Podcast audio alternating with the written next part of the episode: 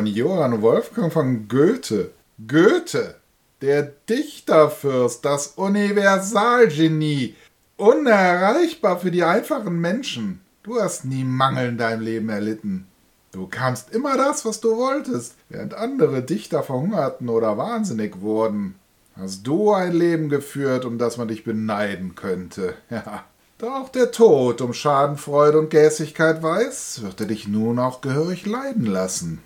Du hattest immer Angst vor dem Sterben, warst weder bei der Beerdigung deiner Frau, noch bei der deines Freundes Schiller. Aber am Ende musst du dann doch akzeptieren, dass du auch nur ein Mensch bist. Wir werden den großen Goethe leiden sehen, sehen, wie er verzweifelt, wie er stirbt. Ja, die letzten Minuten, im Leben eines der größten deutschen Genies. Wie lange willst du mich noch ignorieren? Oh, du bist meinetwegen hier. Ich dachte, du kümmerst dich um die Angelegenheiten des Hauses. Wer hat dich hineingelassen? Mir steht nicht der Sinn nach einer Audienz. Bist du angemeldet? Von der ersten Stunde deines Daseins. Ich war immer da. Mir scheint, hier, hier liegt ein Irrtum, eine Verwechslung vor. Dich kenne ich nicht. Aber wer will dich schon kennen? Genug der Worte. Ich bin hier, um dich zu holen, alter Mann. Das scheint gerade etwas unpassend. Ich bin noch nicht fertig. Ich. Ich brauche noch ein wenig Zeit. Das Leben ist kein Wunschkonzert. Was weißt du schon? Was weiß jemand wie du vom Leben? dass ihr Menschen weder den Anfang noch das Ende bestimmt. Und ich weiß, dass du mich mehr fürchtest als alles andere auf der Welt. Ach, kümmer dich um die Lebensmüden, die Satten. Ich muss noch vollenden, was ich begonnen habe. Ha! Nicht, dass es mich interessieren würde, aber was hält dich denn noch am Leben? Deine Freunde? Deine Gefährten sind alle tot. Um dich herum ist es leer und ruhig geworden. Du bist alleine. Ja, es ist einsam geworden, aber bei weitem nicht trostlos. Was mich hält, mein Vermächtnis. Ich will Großes hinterlassen. Dafür brauche ich noch ein wenig Zeit. Du bist alt. Dein Körper ist verwelkt. Nichts bleibt. Die Würmer sind hungrig. Ich weiß nicht, was noch kommen mag, aber ich muss mein Werk vollenden. Alles muss einen Sinn ergeben. Gib mir noch ein wenig Aufschub, um mein letztes Werk zu vollenden. Theater? Großes Theater. So groß, dass es nie aufgeführt werden sollte. Die Vollendung des Faust. Äh, hast du ihn nicht vor vielen Jahren vollendet? Ah, er endete als Teil einer Tragödie. Er ist aber nicht vollendet. Faust scheitert wie du. Er verliert alles. Was will man mehr? Seine Geschichte ist zu Ende. Sie ist auserzählt. Nein, nein, nein. Das kann doch nicht der Wert, der Sinn des Lebens sein. Es kann nicht sein, dass wir in die Welt geworfen werden, um zu scheitern. Unsere Existenz, unser Streben muss Sinn ergeben. Andernfalls wäre alles nur ein, ein, ein großer Witz, ein Scherz auf unsere Kosten. Du erwartest zu viel vom Leben. Es, es muss doch etwas geben, ein, ein Augenblick, den der Mensch als vollendet betrachtet, ein Augenblick, an dem der Mensch sagen kann, Augenblick, verweile doch, du bist so schön. Hm, dann hätte Mephisto in deinem Faust doch die Wette gewonnen. Und genau hier, genau hier muss ein Trick her. Der Mensch muss das Leben bejahen können. Und wenn er es tut, kann er doch nicht dem Bösen unterliegen. Das ist doch mal eine Aufgabe. Wie weit bist du? Nun, Faust hat sich weiterentwickelt. Er hat sich nun zu einer sozialen und geschichtlich handelnden Person entwickelt. Nach allem, was er im ersten Teil der Tragödie angestellt hat? Ja, er, er hat geschlafen. Er hat geschlafen, den, den, den Heilschlaf des Vergessens. Dann haben wir ihn doch schon errettet. Hurra, das Drama ist beendet, die Komödie vollendet. Nein, nein, das, das menschliche Streben ist immer noch da. Faust wird Künstler, verheiratet sich mit Helena, dem Sinnbild der Schönheit in der Antike. Sie bekommen ein gemeinsames Kind. Na wunderbar. Kinder machen glücklich. Das Trauerspiel ist beendet. Hollywood, wir kommen. Nein, nein, du hast nichts verstanden. Ihr Kind ist die Poesie. Es stirbt früh. Er schafft nur flüchtige Eindrücke. Das ist doch alles viel zu kompliziert. Ich dachte, darum ging es einem Dichter. Was bist du eigentlich? Ich dachte, ihr wisst, wer ich bin. Ich will es von dir hören. Ich will wissen, für wen du dich hältst, bevor ich dich mitnehme.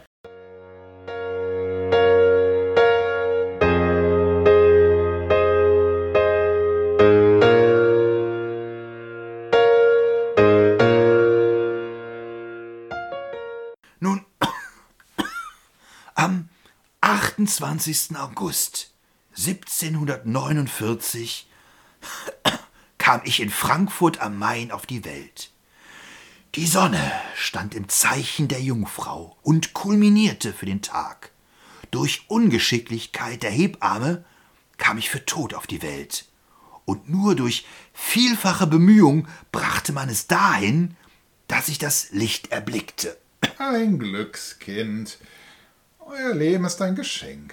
Die Geburt war ein Wunder, die Kindersterblichkeit war hoch. Was folgte, war eine glückliche Kindheit. Wunderbar. Nein, ich war kein Wunderkind. Ja, ein aufgeweckter Junge, der, der, der leicht lernte, besonders wenn dabei noch an meinen Spieltrieb appelliert wurde. Aber kein Wunderkind. Für uns Kinder, meine jüngere Schwester und mich, war der weitläufige Hausflur der liebste Raum. Vom Vater habe ich die Statur des Lebens ernstes Führen, vom Mütterchen die Frohnatur und Lust zu fabulieren. Hm, vom Vater die Statur? Hm, ich glaube, euer Vater hat euch mehr geformt, als du dir eingestehen willst. Das mag sein, aber sein Plan war nicht der meine. Ich wollte die Dichtkunst betreiben. Ich wollte in Göttingen schöne Wissenschaften, Rhetorik und Poetik studieren. Das hattest du dann wohl von deiner Mutter. Aber dein Vater wollte, dass du Jura studierst. Jura und Dichtkunst liegen aber doch nah beieinander. Wo, wenn nicht in der Juristerei, findet denn Rhetorik auf höchstem Niveau statt? Aber ich wollte meinen eigenen Weg gehen, das Leben genießen. Ich wollte unabhängig sein. Es gibt Regeln. Wer die Regeln nicht befolgt, verursacht Chaos. Du hattest alle Möglichkeiten der Welt solltest dein Talent nicht an die Dichtkunst und an deine Unabhängigkeit verschwenden. Das, was deine Eltern waren, gaben sie dir als Geschenk mit. Dir sollte es nie an etwas fehlen, aber die schönen Wissenschaften solltest du vergessen. Eltern wollen immer nur das Beste für ihre Kinder. Auch wenn ich von dem Vermögen, was mein Vater erwirtschaftet hatte, ohne materielle Nöte hätte leben können, wollte er, dass ich der Gesellschaft etwas zurückgebe. Aber das wollte ich doch auch. Aber eben als Dichter. Stattdessen solltest du, was du als Geschenk erhalten hattest und hast, erst verdienen. Du solltest in Leipzig Jura studieren und dabei blieb es auch. Dein Vater, Johann Caspar Goethe, ließ dich vieles gewähren, aber du solltest einen Titel haben. Schließlich hat er dich und deine Schwester in so vielen Sprachen unterrichtet, hat euch die besten Hauslehrer zuteil werden lassen. Ich weiß, wem ich meine Kenntnisse in Französisch, Englisch, Latein und Griechisch, in naturwissenschaftlichen Fächern, Zeichnen und, ach, Religion verdanke, aber Du hast auch Cello, Klavier, Reiten, Fechten und Tanzen gelernt. Ja, ja. Deine Begabung, dein Talent, deine Lust am Fabulieren würdest du nicht verstecken können. Aber erst einmal musstest du auf deinen Vater. Ich hatte gehofft, dass meine Mutter mich versteht. Wer las mir schließlich die gute Nachtgeschichten vor? Du würdest in Leipzig viele Menschen kennenlernen und viele Erfahrungen machen. Du wolltest dichten und wurdest ein ganz großer Dichter.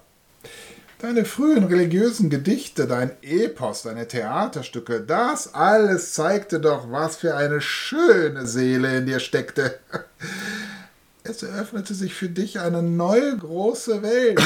Klein Paris, nicht so eingestaubt und konserviert wie in deiner Geburtsstadt, wie in Frankfurt. Da, da, da, da, da Vater und Mutter darauf bestanden, nahm ich mein Studium in Leipzig auf. Ich schrieb meiner Mutter und meiner Schwester täglich. Und was hat das verwöhnte Söhnchen in Leipzig gemacht? Hm? Sich schick gemacht, viel Geld für Kleidung ausgegeben und gesoffen. Ich sag nur, Auerbachs Keller. Was sollte das auch mit der Studiererei? Ich wollte das Leben studieren, nicht die Gesetze. Ich musste mich in Kleidung und Umgangsformen dem eleganten Lebensstil dieser weltoffenen Stadt anpassen. Ich wäre sonst nicht als neuer Mitbürger akzeptiert worden. Natürlich. Außerdem habe ich nicht nur gefeiert. Ich habe nur eben mehr Gefallen an Poetikvorlesungen gefunden als am Pflichtstudium. Ein 16-Jähriger fern dem Elternhaus. Natürlich verbringt er die Abende mit Freunden beim Bier. Und meine erste Verliebtheit. Ach, Kätchen Schönkopf. Die Handwerkertochter. Die zählt doch nicht. Warum nicht? Immerhin veränderte sich mein Schreibstil in dieser Zeit schrieb ich davor regelhafte Gedichte im Stil des Rokoko, so wurde mein Tonfall nun freier und stürmischer. Und sie wurden sogar gedruckt, die Gedichte. 1769 unter dem Titel Neue Lieder. Tja, aber ein Jahr vorher war Leipzig auch schon zu Ende. Ein Blutsturz ließ dich wieder ins Elternhaus zurückkehren. Ein schnelles Ende der Herr war wohl noch nicht so weit. Hochmut kommt vor dem Fall.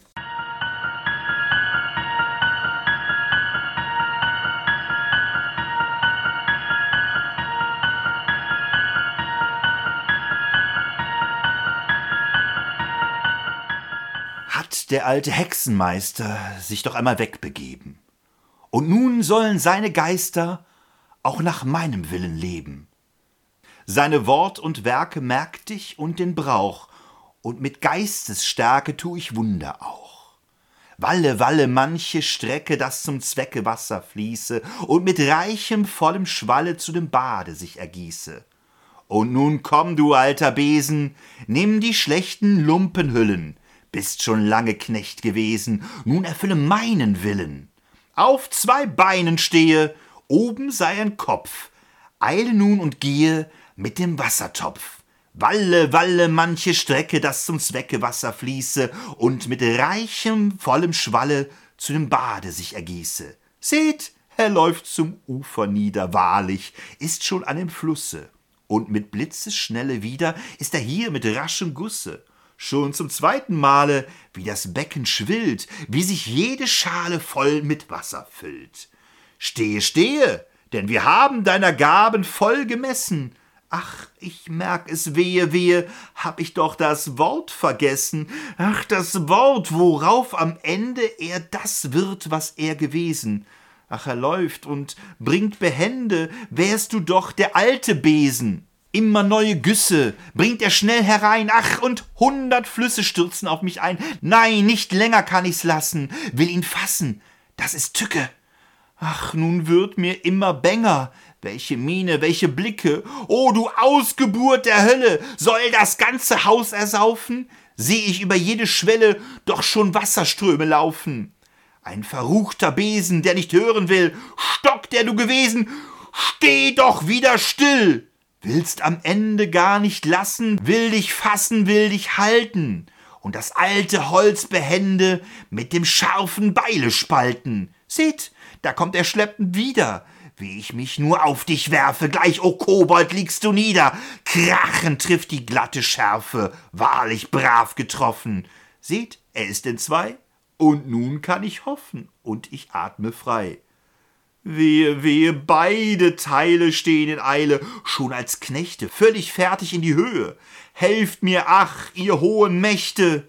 und sie laufen, nass und nässer, wird's im Saal und auf den Stufen, welch entsetzliches Gewässer. Herr und Meister, hör mich rufen. Ach, da kommt der Meister. Herr, die Not ist groß, die ich rief die Geister, werd ich nun nicht los. In die Ecke, Besenbesen, seid's gewesen, denn als Geister ruft euch nur zu seiner Zwecke erst hervor der alte Meister.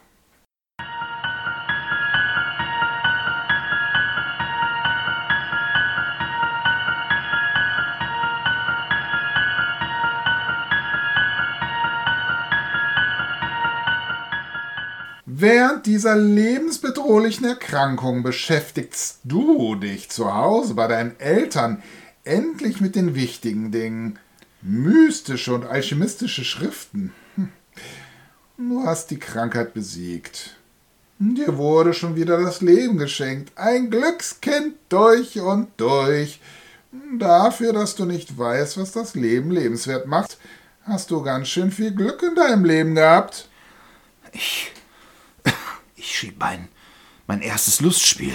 Aber danach setzte ich mein juristisches Studium zielstrebig und voller Eifer in Straßburg fort. Dort lerntest du auch den großen Herder kennen. Ja, ja, er machte mich mit der Sprachgewalt von Autoren wie Shakespeare und Homer bekannt. Auf einem meiner Ausritte lernte ich dann Friederike Briand kennen und lieben. Endlich Liebe. Macht sie das Leben nicht lebenswert? Hm, ich habe davon gehört. Ja, der Abschied, der Abschied tat weh. Ich wusste, dass ich zum ersten Mal einen Menschen, der mich selbstlos liebte, verletzen musste. Ja, du wolltest das Leben und die Liebe genießen. Du warst aber bindungsscheu. Was war nur geschehen? Was hatte sie falsch gemacht? War sie nur eine kurze Liebesepisode für den jungen Goethe? Ein Ausflug mit deinem Freund Friedrich Leopold brachte dich dorthin, zu ihr nach Sesenheim. Du wurdest mit offenen Armen empfangen, in einem Pfarrhaus. Ja, als ich dich zum ersten Mal sah, da ging für wahr an diesem ländlichen Himmel ein allerliebster Stern auf, schlank und leicht, als wenn du nichts an dir zu tragen hättest, schrittst du, und beinahe schien für diese gewaltigen blonden Zöpfe deines niedlichen Kopfes der Hals zu zart. Aus heiteren, blauen Augen blicktest du sehr deutlich umher, und dein artiges Stupfnäschen forschte so frei in die Luft, als wenn es in der Welt keine Sorge geben könnte. Ich hatte das Vergnügen, dich beim ersten Blick auf einmal in deiner ganzen Anmut und Lieblichkeit zu sehen und zu erkennen. Ihr seid ausgeritten, ihr durchstreift die Umgebung, unternahmt Kahnfahrten in den Rheinauen. Sesenheim, du, ihr, ihr wart für mich der, der, der Mittelpunkt der Welt. Durch dieses grenzenlose Glück trat unversehens die Lust zu dichten, die ich lange nicht gefühlt hatte, wieder hervor. Ich wusste immer, dass ich dir das Herz brechen würde. Ja, ich habe dich geliebt, deine Liebe geweckt, doch.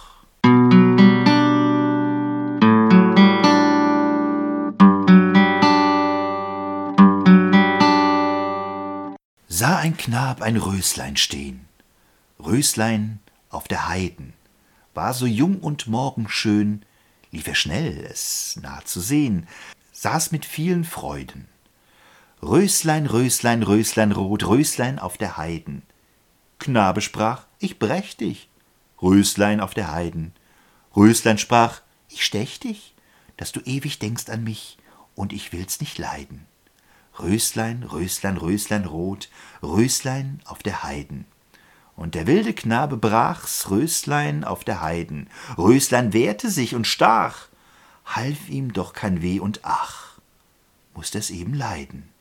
Röslein, Röslein, Röslein rot, Röslein auf der Heiden.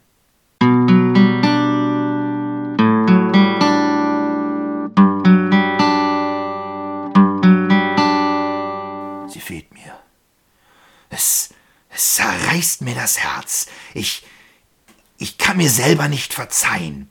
Hier, hier war ich zum ersten Mal schuldig. Doch der Abschied war endgültig. Ein erster Meilenstein für die deutsche Literatur. Was muss noch passieren, damit der Mensch glücklich und zufrieden ist? War hier schon Herzschmerz zu spüren? Kam es bald noch dicker? Bald schon lerntest du Charlotte Buff kennen. Deine Lotte.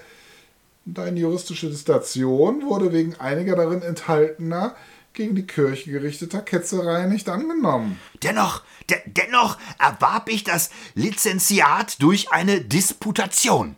Ging es nicht in einer der Streitfragen auch darum, ob eine Kindsmörderin der Todesstrafe zu unterwerfen sei? Ja. Dem einen wird's geschenkt, dem anderen wird's genommen.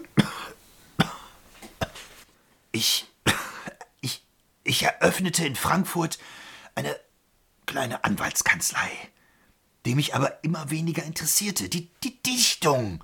Die Dichtung, darauf kam es mir an.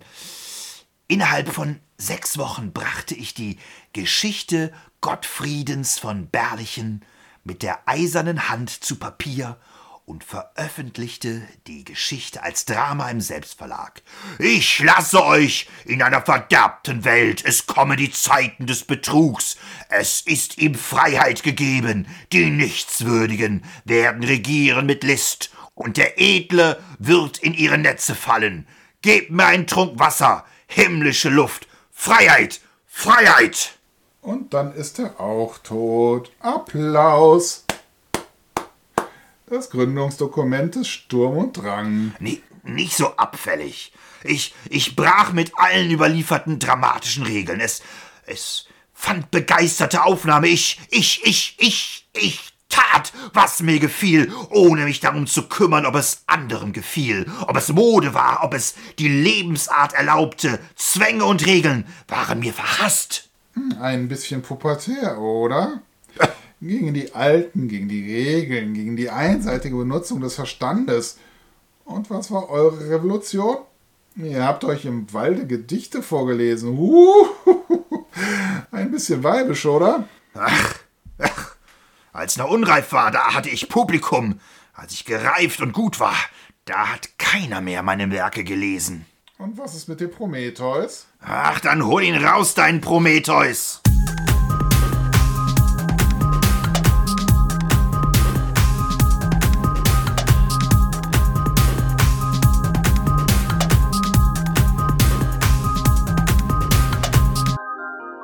Decke dein Himmel, Zeus, mit Wolkendunst und übe Knaben gleich, der Disteln köpft, an Eichen dich und Bergeshöhen.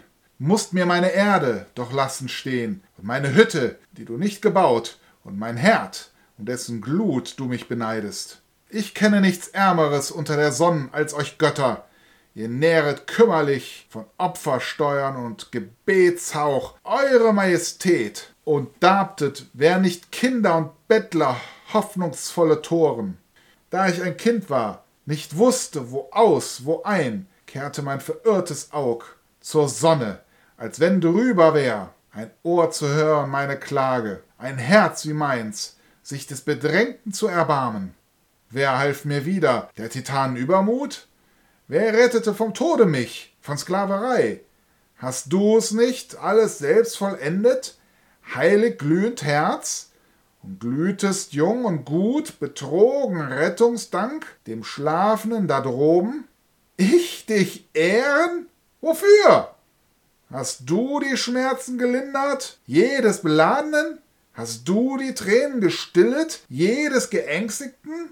Hat nicht mich zum Manne geschmiedet die allmächtige Zeit und das ewige Schicksal? Meine Herren und deine? Betest du etwa, ich sollte das Leben hassen? In Wüsten fliehen, weil nicht alle Knaben Morgenblütenträume reiften? Hier sitz ich, forme Menschen nach meinem Bilde, ein Geschlecht, das mir gleich sei, zu leiden, weinen, genießen und zu freuen sich, und dein nicht zu achten wie ich.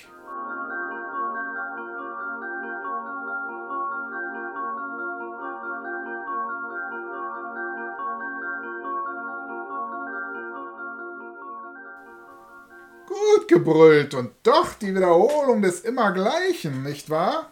Musstest du dich nicht doch wiederum auf Drängen des Vaters als Praktikant beim Reichskammergericht in Wetzlar einschreiben?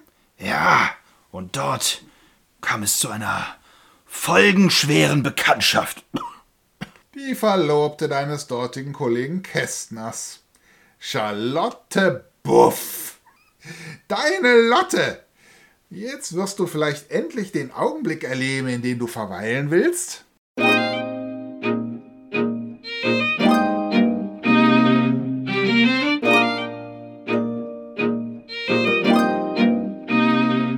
Du hast deine Charlotte abgeholt zu einer Geburtstagsfeier ihrer Schwester? Ich, ich weiß es nicht mehr. Auch nicht, dass Charlotte deine Werke liebte? Sie bewunderte dich sehr. Er war fasziniert von deinen Werken, wollte wissen, woher du deine Inspiration nahm. Ach, hör auf, du, du weißt es. Alles, was ich dichte, kommt aus der Natur. Aus, aus Formen und Farben, aus Tieren und Pflanzen, aus Wasser und Luft. Das alles sind Geschenke Gottes. Wie reizend. Sie liebte die Natur ebenfalls. So oft sie konnte, war sie mit ihren kleinen Geschwistern in der freien Natur. Sie war. Sie war wundervoll. Sie war. Sie war einzigartig. Ich habe noch nie ein Mädchen wie sie gesehen. Ihr goldenes Haar umschmeichelte ihr zartes Köpfchen. Sie sprühte vor Lebensfreude und Klugheit. Ich. Ich war ihr verfallen. Und dennoch war sie mit Kästner verlobt. Das wusstest du. Das Wissen darum machte es nicht besser. Ich, ich konnte meine Augen nicht mehr von ihr abwenden. Sie überspielte ein Unwetter mit, mit einem Spiel für alle. Sie begeisterte mich. Sie inspirierte mich. Eine Schande, dass sie verlobt war. Oder es war genau das, was du gesucht hast. Hm? So konnte es nicht zum ersehnten Ziel kommen. Der Dichter durfte leiden. Es tut. Es tut immer noch weh. Es tut immer noch weh. Als nach wenigen Monaten die Situation zu eskalieren drohte, verließ ich Wetzlar fluchtartig. Da musstest du wohl feststellen, dass das Leben doch nicht so erstrebenswert ist, wie du dachtest. Warum also weiterleben? Das fragtest du dich wohl damals auch. Anderthalb Jahre später schriebst du den Roman Die Leiden des jungen Werther. Innerhalb von nur vier Wochen nieder. Ja, das hochemotionale Werk machte dich binnen kurzem in ganz Europa berühmt. Das Buch traf genau die Bedürfnisse der damaligen Zeit. Also wieder pubertärer Kram? Die Literatur hat mein Leben gerettet. Ich, ich, ich fühlte mich wie nach einer Generalbeichte wieder froh und frei und zu einem neuen Leben berechtigt. Die nächsten Jahre gehörten zu den produktivsten in meinem Leben.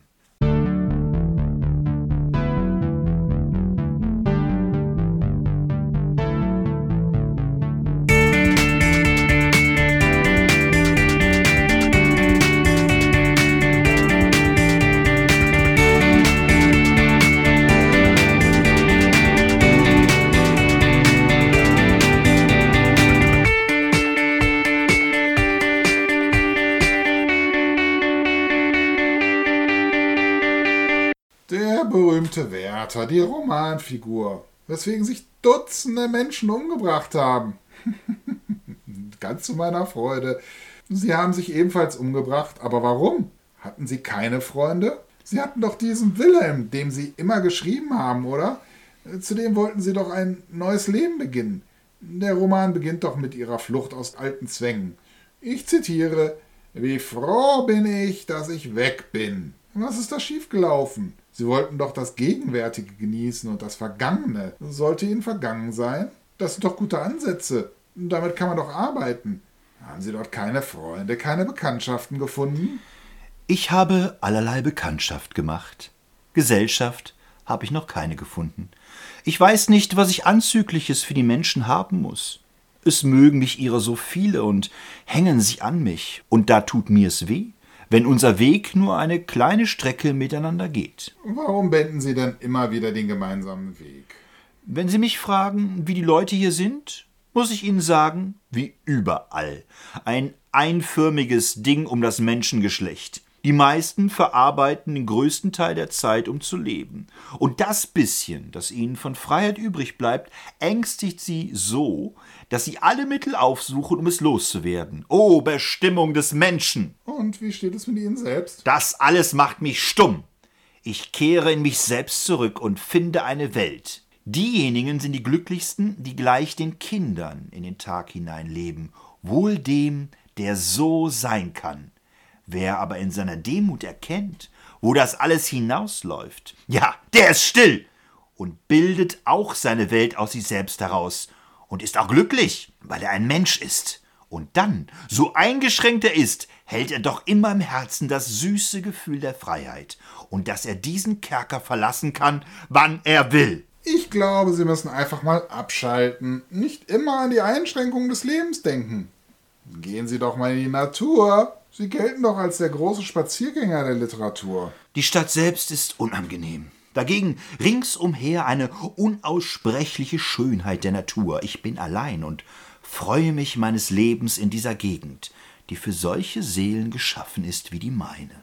Na also, da konnten Sie sich doch künstlerisch austoben. Ich bin so glücklich, so ganz in dem Gefühle von ruhigem Dasein versunken, dass meine Kunst darunter leidet. Ich könnte jetzt nicht zeichnen, nicht einen Strich und bin nie ein größerer Maler gewesen als in diesem Augenblicke. Was fasziniert Sie denn so an der Natur? Ich fühle die Gegenwart des Allmächtigen, der uns nach seinem Bilde schuf. Letztlich haben Sie aber dann eine Frau kennengelernt. War es der Liebeskummer, der Sie zu den Pistolen greifen ließ? Ja, ja, ich habe eine Bekanntschaft gemacht, die mein Herz näher angeht. Ich habe, ich weiß nicht, einen Engel. Pfui, das sagt jeder von der seinigen, nicht wahr? Und doch bin ich nicht imstande, Ihnen zu sagen, wie sie vollkommen ist, warum sie vollkommen ist. Genug, sie hat allen meinen Sinn gefangen genommen. So viel Einfalt, bei so viel Verstand, so viel Güte, bei so viel Festigkeit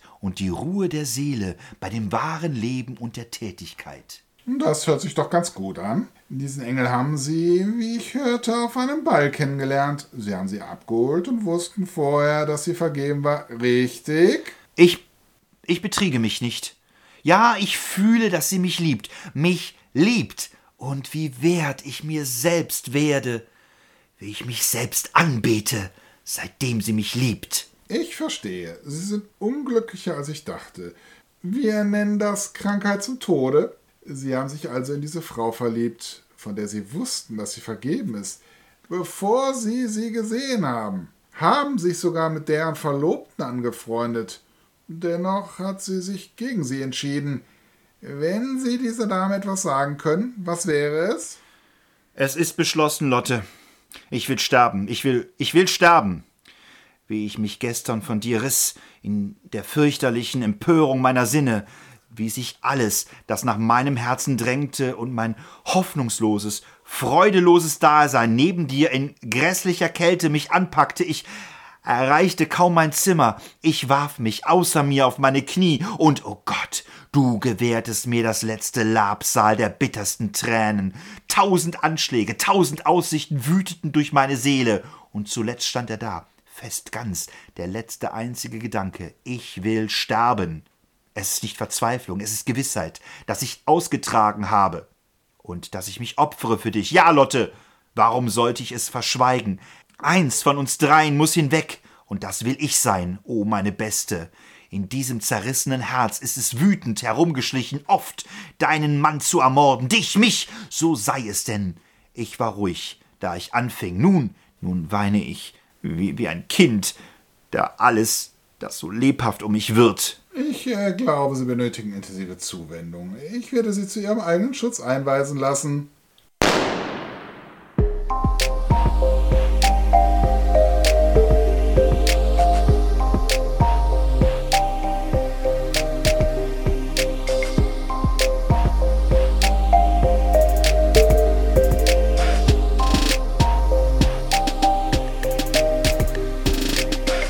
Mensch, ich bin immer wieder ganz ergriffen und gleichzeitig angenervt von diesem Wärter. Wer macht das alles hier wieder weg? Ich natürlich. Mir, mir, mir geht es nicht anders. Ich, ich konnte den Wärter lange nicht lesen. Doch lange hielt der Liebeskummer zu Charlotte Boff wohl nicht an. Kurz danach hast du dich mit der Frankfurter Bankierstochter Lilly Schönemann verlobt. Unsere Familien waren dagegen. Darum haben wir es heimlich getan, Lilly und ich. Wir passten nicht zusammen, unsere Familien passten nicht zusammen. Außerdem fühltest du dich mal wieder bedrängt. Eine Ehe mit deinen Lebensplänen schien nicht vereinbar. Du flüchtest Ich litt dennoch sehr unter der Trennung. Tja, Goethe und die Frauen. Das Verliebtsein stellt also keine Erfüllung dar. Nein, nein, es ist nur flüchtig. Es reißt einen mit, baut einen auf, nur um am Ende alles wieder zu zerstören. Doch dann kam der Retter in der Not. Karl August von Sachsen-Weimar-Eisenach. Herzog von Sachsen-Weimar-Eisenach. Auch wenn er noch unter der Vormundschaft seiner Mutter Anna Amalia steht.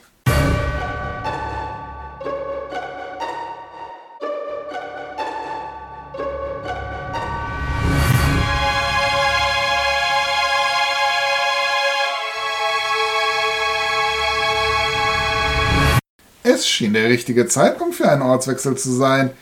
Was versprach Karl August dir? Oder sagte er einfach, komm mit mir nach Weimar? Weimar, Weimar war zwar die Hauptstadt seines Herzogtums Sachsen-Weimar-Eisenach, aber seine Stadt zählte gerade mal 6000 Einwohner. Durch seine Herzogin-Mutter Anna Amalia war Weimar im Begriff, sich zu einem kulturellen Zentrum zu entwickeln. Zudem schlug er etwas vor, das du nicht abschlagen konntest.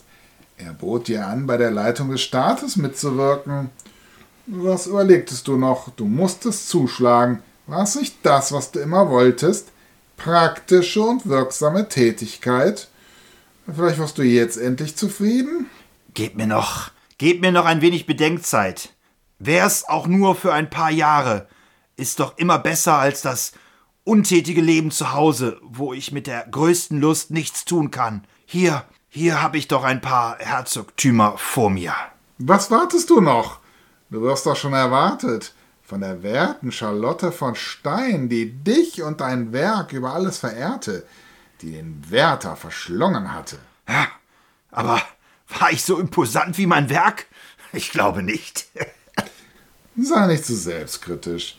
Du warst ungestüm und gewitzt, aber dir fehlte die höfische Etikette.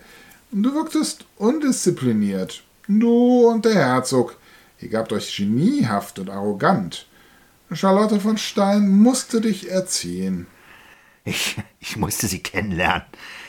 Man, man erzählte mir von ihr und ich, ich war begeistert.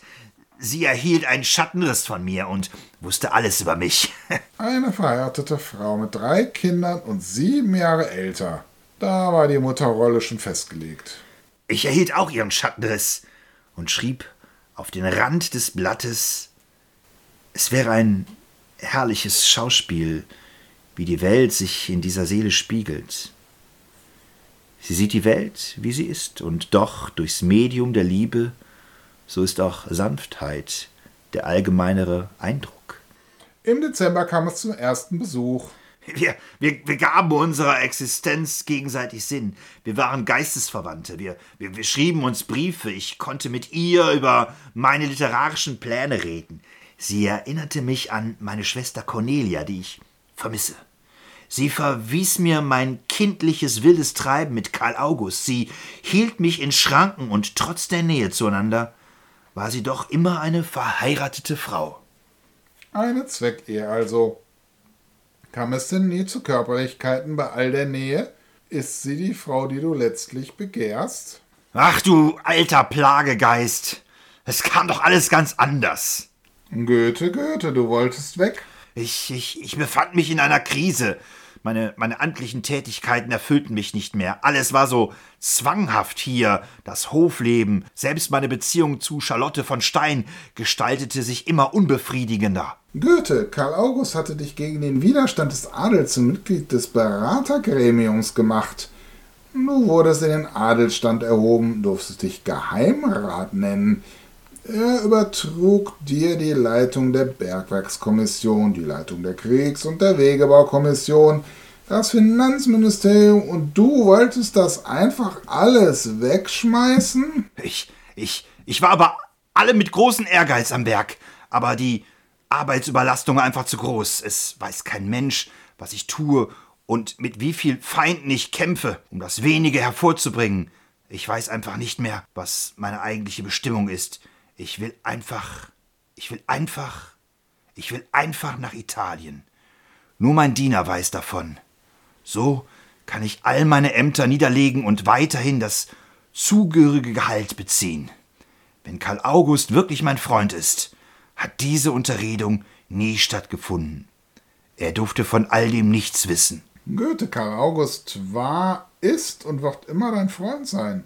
Hattet ihr nicht deine wilde Zeit in Weimar? Ihr habt geredet, getrunken und euch über Gott und die Welt lustig gemacht. Geht, er weiß von nichts. Er hofft, du findest dich und deine Bestimmung. Kennst du das Land, wo die Zitronen blühen? Im dunklen Laub die Goldorangen glühen? Ein sanfter Wind von blauem Himmel weht, die Myrte still und hoch der Lorbeer steht. Kennst du es wohl? Dahin, dahin möchte ich mit dir, o oh mein Geliebter, ziehen. Da geht er hin, der liebe Herr Geheimrat, der Minister, der Kriegsminister, lässt einfach alles stehen und liegen, als wenn das Leben ein Wunschkonzert wäre. Lass mich! Ich, ich, ich wollte nach Italien, nach, nach Rom, nach Neapel, die, die Wurzeln der abendländischen Kultur anschauen. Außerdem war ich ein guter Politiker, ein Reformer. Ich habe mich zum Beispiel für die Befreiung der Bauern von Abgabelasten bemüht. Ja, und du befürwortetest die Zwangsrekrutierung von Landeskindern für die preußische Armee und Maßnahmen zur Einschränkung der Redefreiheit. Lass mich! Ich werde zurückkommen als neuer Mensch. ja, du warst das Zünglein an der Waage, als du für die Hinrichtung einer ledigen Mutter votiertest, die ihr Neugeborenes aus Verzweiflung getötet hatte. Ich, ich, ich war nicht frei. All, all diese Zwänge, ich, ich, musste, ich musste weg. Warte, warte, ich, ich, ich nehme noch jemand mit. Heraus in eure schattenrege Wipfel des alten, heiligen, dichtbelaubten Hains. Wie in der Göttin stilles Heiligtum tret ich noch jetzt mit schauderndem Gefühl, als wenn ich sie zum ersten Mal beträte. Und es gewöhnt sich nicht mein Geist hierher. So manches Jahr bewahrt mich hier verborgen, ein hoher Wille, dem ich mich ergebe. Doch immer bin ich wie im ersten, fremd. Denn ach, mich trennt das Meer von den Geliebten und an dem Ufer steh ich lange Tage, das Land der Griechen mit der Seele suchend, und gegen meine Seufzer bringt die Welle nur dumpfe Töne brausend mir herüber. Weh dem, der fern von Eltern und Geschwistern ein einsam Leben führt. Ihm zerrt der Gram das nächste Glück vor seinen Lippen weg. Ihm schwärmen abwärts immer die Gedanken nach seines Vaters Hallen, wo die Sonne zuerst den Himmel vor ihm aufschloss, wo sich Mitgeborene spielend fest und fester mit sanften Banden aneinander knüpften. Ich rechte mit den Göttern nicht. Allein, der Frauenzustand ist beklagenswert. Zu Haus und in dem Kriege herrscht der Mann. Und in der Fremde weiß er sich zu helfen. Ihn freut der Besitz, ihn krönt der Sieg. Ein ehrenvoller Tod ist ihm bereitet. Wie eng gebunden ist des Weibes Glück. Schon einem rauen Gatten zu gehorchen, ist Pflicht und Trost. Wie elend, wenn sie gar ein feindlich Schicksal in die Ferne treibt.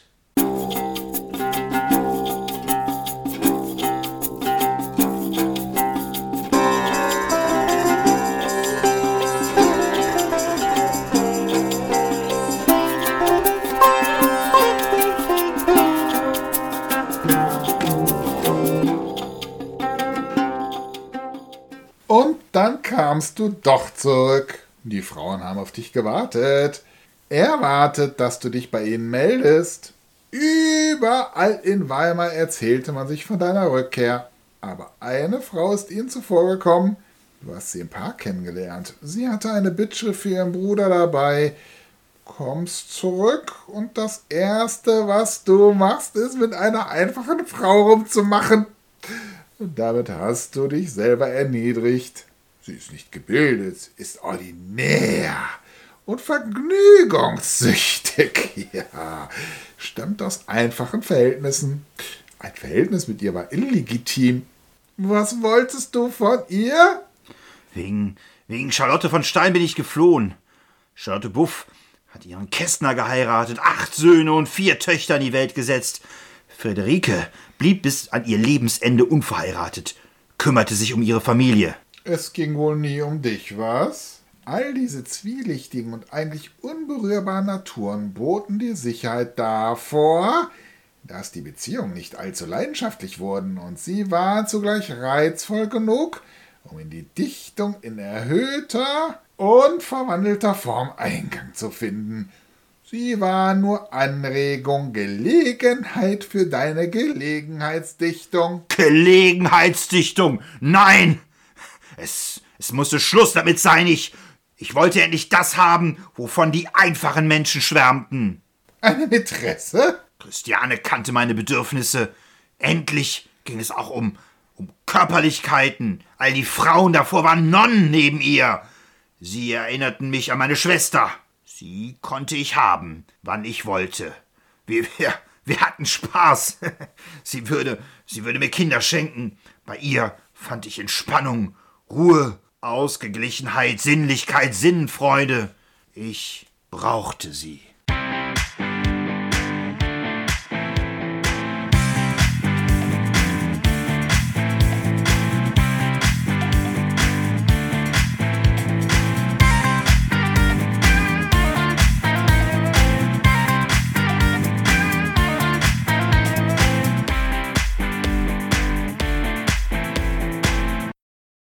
Ich bin der wohlbekannte Sänger, der vielgereiste Rattenfänger, den diese altberühmte Stadt gewiss besonders nötig hat. Und wären's Ratten noch so viele und wären Wiesel mit im Spiele, von allem säuber ich diesen Ort, sie müssen miteinander fort. Dann ist der gut gelaunte Sänger mitunter auch ein Kinderfänger, der selbst die Willesten bezwingt, wenn er die goldenen Märchen singt. Und wären Knabe noch so trutzig und wären Mädchen noch so stutzig, in meine Seite greif ich ein, sie müssten alle hinterdrein. Dann ist der vielgewandte Sänger gelegentlich ein Mädchenfänger. In keinem Städtchen langt er an, wo er's nicht mancher angetan. Und wären Mädchen noch so blöde und wären Weiber noch so spröde, doch allen wird es Liebe bang bei Zauberseiten und Gesang.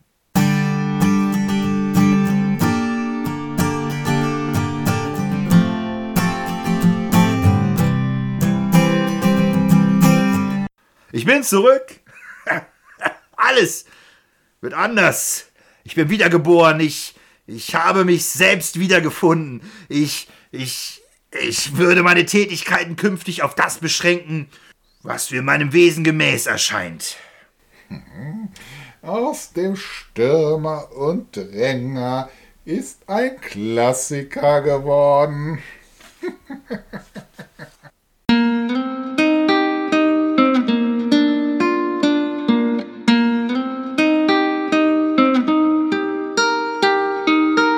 Schön, dass ich dich gefunden habe. Ich ging im Walde so für mich hin und nichts zu suchen, das war mein Sinn. Im Schatten sah ich ein Blümchen stehen, wie Sterne leuchtend, wie Äuglein schön. Ich wollt es brechen, da sagt es fein, soll ich zum Welken gebrochen sein? Ich grub's mit allem, den Würzlein aus, zum Garten trug ich's am hübschen Haus und pflanzt es wieder am stillen Ort nun zweigt es immer und blüht sofort.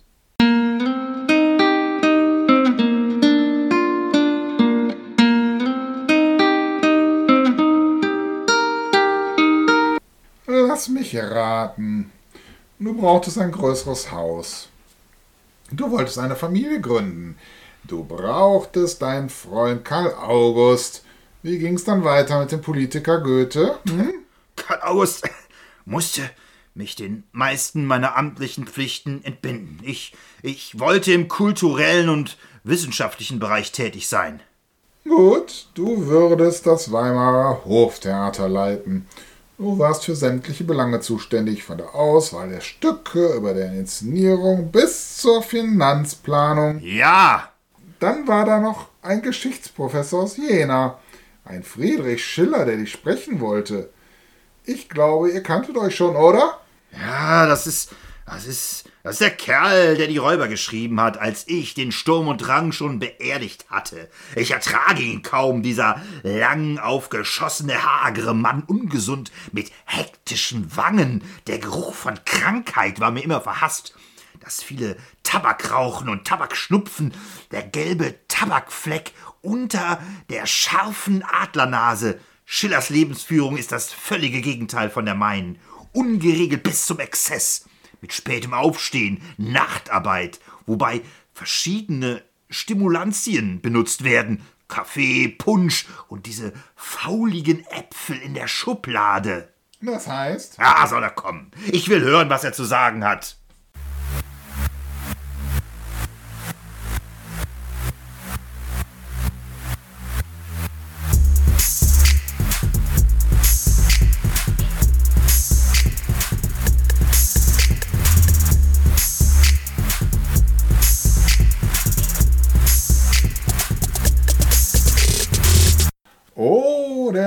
Der Fürstenknecht.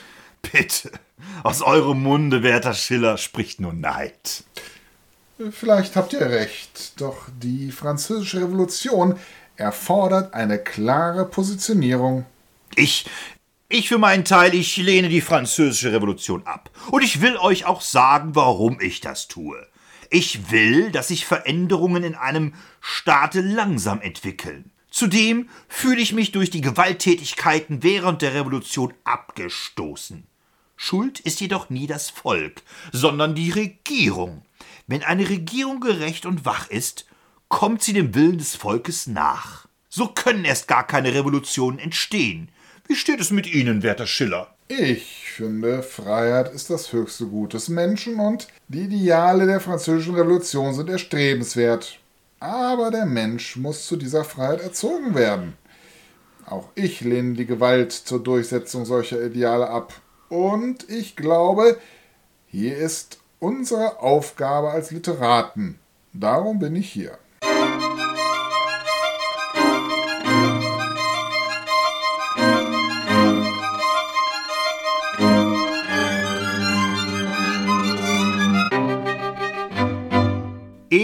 Sei der Mensch, hilfreich und gut, denn das allein unterscheidet ihn von allen Wesen, die wir kennen.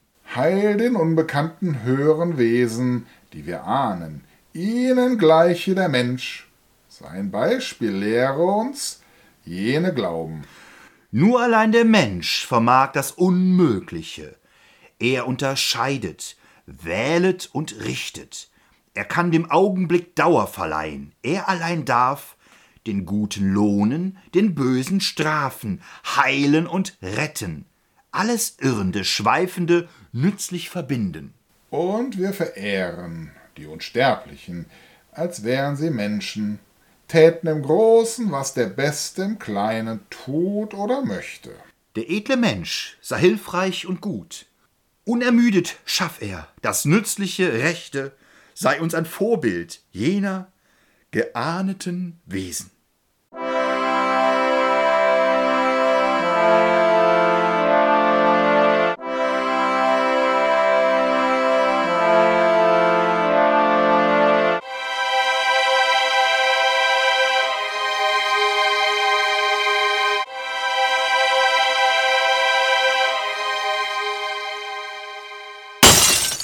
Himmel, hilf meine Skizze! Es ist doch nichts geschehen. Was ist denn das für eine Skizze? Ihr interessiert euch dafür? Es ist die Pflanze, die ich in einem italienischen Garten gesehen habe. Ich nenne sie Urpflanze. Alle Pflanzengestalten sind aus dieser Urpflanze hervorgegangen. Ich bezweifle, dass es eine solche Urpflanze gibt. Das kann doch nur eine Idee sein. Schiller, schauen Sie doch. Diese Pflanze hat eine Ähnlichkeit mit allen anderen Blütenpflanzen. Sie enthält alle Merkmale, die eine Blütenpflanze braucht. Wie die antike Kultur in ihrem künstlerischen Ideal alles enthält, was einen guten Dichter ausmachen sollte.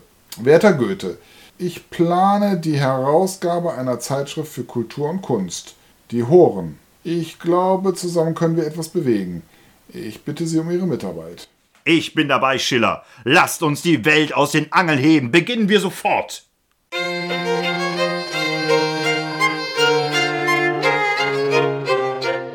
Christiane fühlte sich von deinem neuen Freund ignoriert. Wölfchen, wir müssen reden. Dieser Schiller ignoriert mich. Ich glaube nicht, dass die anderen Frauen aus dem Weimarer Kreis so aus Gesprächen ferngehalten werden.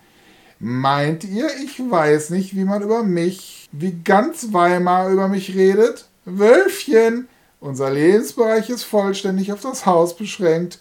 Du, unser Sohn August. Ja, ja, ich, ich hatte andere Dinge im Kopf. Mit Schiller wollte ich die deutsche Literatur revolutionieren. Christiane ist die gleiche geblieben in, in all den Jahren. Das stört euch? Nein, das, das, das lobe ich an ihr.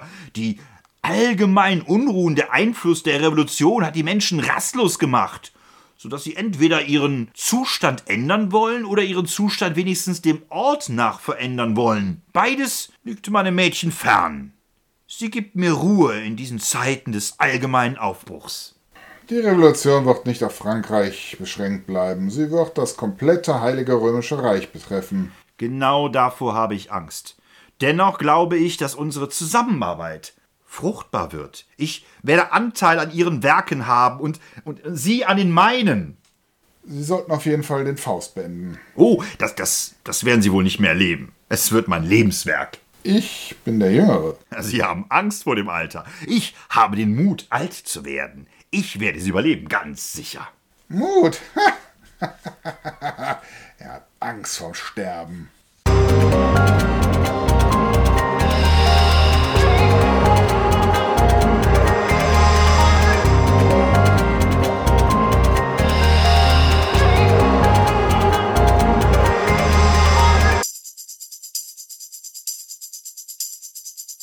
Die Braut von Korinth nach Korinthus von Athen gezogen kam ein Jüngling, dort noch unbekannt. Einen Bürger hofft er sich gewogen, beide Väter waren gastverwandt. Hatten frühe schon Töchterchen und Sohn, Braut und Bräutigam voraus genannt. Aber wird er auch willkommen scheinen, wenn er teuer nicht die Gunst erkauft? Er ist noch ein Heide mit den Seinen, und sie sind schon Christen und getauft. Keimt ein Glaube neu, wird oft lieb und treu wie ein böses Unkraut ausgerauft. Und schon lag das ganze Haus im Stillen, Vater, Töchter, nur die Mutter wacht. Sie empfängt den Gast mit bestem Willen, gleich ins Prunkgemach wird er gebracht. Wein und Essen prangt, er es verlangt. So versorgend wünscht sie gute Nacht. Aber bei dem wohlbestellten Essen wird die Lust der Speise nicht erregt, Müdigkeit lässt Speis und Trank vergessen, dass er angekleidet sich aufs Bette legt. Und er schlummert fast, als ein seltener Gast sich zur offenen Tür hereinbewegt. Denn er sieht, bei seiner Lampe Schimmer tritt mit weißem Schleier und Gewand sittsam still ein Mädchen in das Zimmer, um die Stirn ein schwarz und goldenes Band. Wie sie ihn erblickt, hebt sie die erschrickt, mit Erstaunen eine weiße Hand. Bleibe, schönes Mädchen, ruft der Knabe, rafft von seinem Lager sich geschwind. Hier ist Ceres, hier ist Bacchus Gabe, und du bringst den Amor, liebes Kind. Bist vor Schrecken blass, Liebe, komm und lass, lass uns sehen, wie froh die Götter sind. Ferne bleib, o Jüngling, bleibe stehen, ich gehöre nicht den Freuden an. Schon der erste Schritt ist, ach, geschehen durch der guten Mutter kranken Wahn, die genesen schwur, Jugend und Natur sei dem Himmel künftig untertan. Und er fragt und wäget alle Worte, deren keines seinem Geist entgeht. Ist es möglich, dass am stillen Orte die geliebte Braut hier vor mir steht? Sei die meine nur. Unserer Väter Schwur hat vom Himmel Segen uns erfleht. Und schon wechseln sie der Treue Zeichen. Golden reicht sie ihm die Kette dar, und er will ihr eine Schale reichen, silbern künstlich, wie nicht eine war. Die ist nicht für mich, doch, ich bitte dich, eine Locke gib von deinem Haar. Eben schlug dumpf die Geisterstunde, und nun schien es ihr erst wohl zu sein. Gierig schlürfte sie mit blassem Munde nun den dunklen, blutgefärbten Wein. Doch vom Weizenbrot, das er freundlich bot, nahm sie nicht den kleinsten Bissen ein.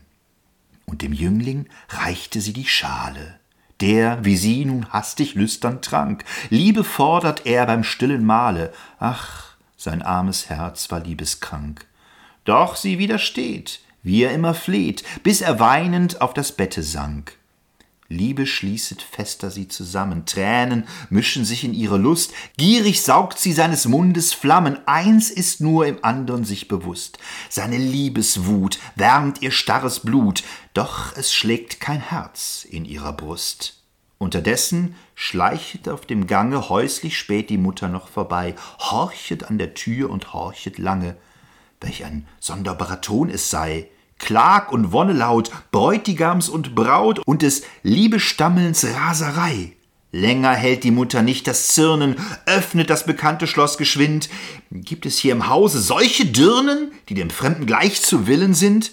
So zur Tür hinein. Bei der Lampen Schein sieht sie Gott, sie sieht ihr eigen Kind. Mutter, Mutter, spricht sie hohle Worte, so missgönnt ihr mir die schöne Nacht.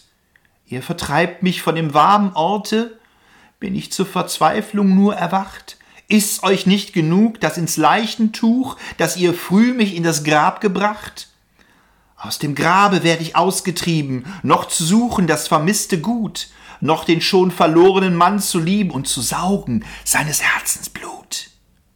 Ist's um den geschehen, muss nach andern gehen, und das junge Volk erliegt der Wut. Schöner Jüngling, kannst nicht länger bleiben, Du versiechest nun an diesem Ort, meine Kette hab ich dir gegeben, deine Locke nehm ich mit mir fort. Sieh sie an genau, morgen bist du grau, und nur braun erscheinst du wieder dort.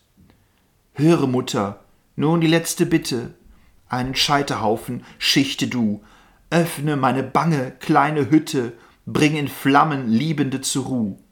Wenn der Funke sprüht, wenn die Asche glüht, eilen wir den alten Göttern zu.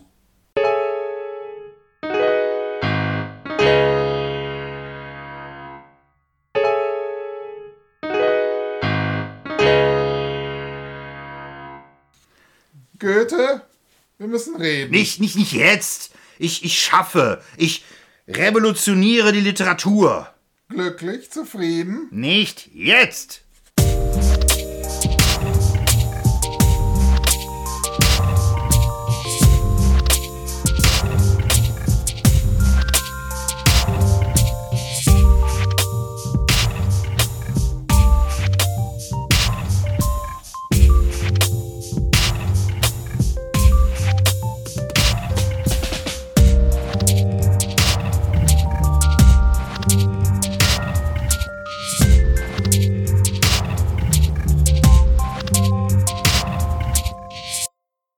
Schiller, mein Freund, der größte deutsche Dramatiker, ist tot. er starb viel zu früh. Ihr wart glücklich, oder? Das literarische Schaffen ist euch zu flüchtig, oder? Eine Epoche ist zu Ende. Eine neue, unerwartete bricht für mich an. Die Landkarte verändert sich von, von Jahr zu Jahr. Und dein Karl August wird kämpfen müssen als Soldat in preußischen Diensten. Ah, die Farbenlehre ist meine Hauptsorge. Mein Lebenswerk. Ich, ich, ich muss sie fertigstellen. Das Gebilde muss betrachtet werden.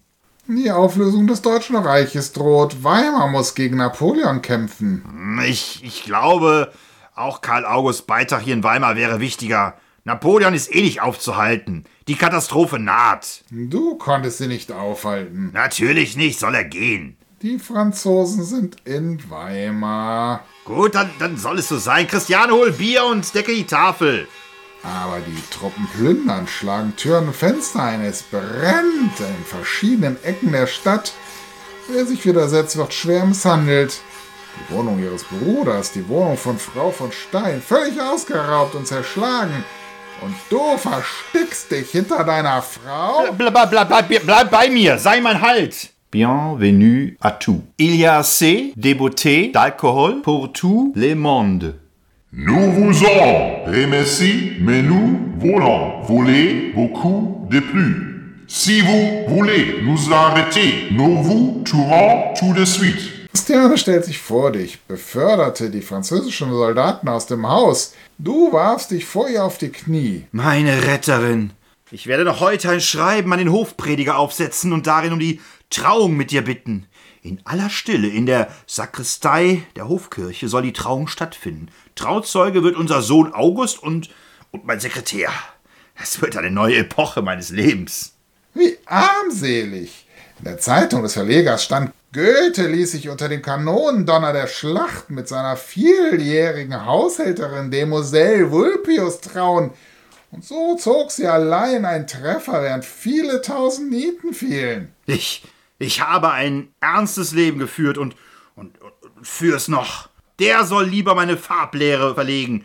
Der Kampf des Lichtes mit der Dunkelheit. Der ewige Kampf. Karl August hat ruhmlos die Waffen gestreckt und war nicht der Einzige. Man sollte sich auch nicht dem unbesiegbaren Dämon Napoleon entgegenstellen. Und dann wollte er sich ihm gemeinsam stellen. Wir sind zur Heerschau und Gipfelkonferenz in Erfurt geladen. Oh, große Kulturpolitik. Die Goethe-Legende und die Napoleon-Legende stoßen zusammen. Der große Mann der Tat trifft den Mann der Feder. Von Genie zu Genie sozusagen. Ist dies nun die Erfüllung? Großes Theater? Hm? Ich bin mit meiner Farbenlehre beschäftigt. Ich will nicht nach Erfurt. Dein Freund musste alle präsentablen Kräfte seines bedrohten Ländchens aufbieten. Auch der große Wieland, sein Lehrer, war eingeladen. Napoleons Intendant hatte diesen hinreichend informiert und Goethe als den bedeutendsten Literaten der Deutschen genannt. An deinen Wert erinnerte sich Napoleon aus der Zeit, als er als junger Artillerieleutnant selber Romane zu schreiben versucht hatte. Das Buch stand in seiner Feldbücherei.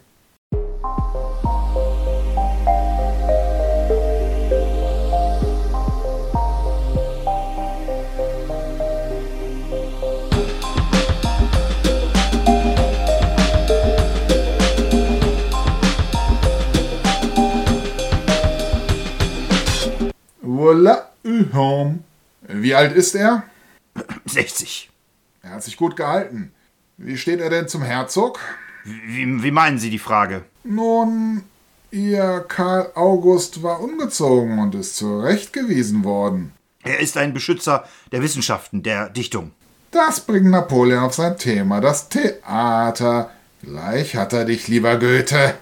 Ich habe den Werther übrigens schon siebenmal gelesen und bis zu den Pyramiden mitgenommen.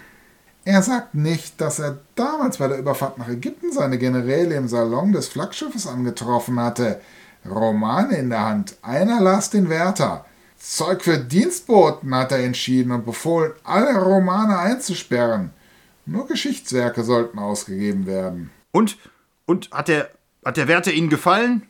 Ich habe ein Problem mit dem Wärter. Die beiden Motive für den Selbstmord, gekränkter Ehrgeiz und unerfüllte Liebe sind vermischt. In meinem Kopf sind genau getrennte Fächer. Hier Liebe, dort Ehrgeiz. Noch nie hat jemand diesen Fehler bemerkt. Das Theater könnte die Schule der Völker sein. Es fehlt an großen Stücken. Er glaubt in dir, den man ihm als Erstdramatiker Deutschlands bezeichnet hat, das Werkzeug gefunden zu haben, die großen Sieger der Geschichte groß darzustellen. Komme er nach Paris. Ich fordere das durchaus von ihm. Nur da könnten solche Pläne verwirklicht werden. Nun, wie ist die Stimmung in der Bevölkerung? Glücklich? Man, man, man erhofft sich viel. Darf ich mich nun äh, beurlauben? Ach, ich habe noch etwas für ihn. Ich verleihe ihm das Kreuz der Ehrenlegion. Mein Kaiser. Da stolziert er wieder, der Fürstenknecht. Vielleicht entgeht er so dem Wahnsinn. Aber den Wärter hat er nicht verstanden.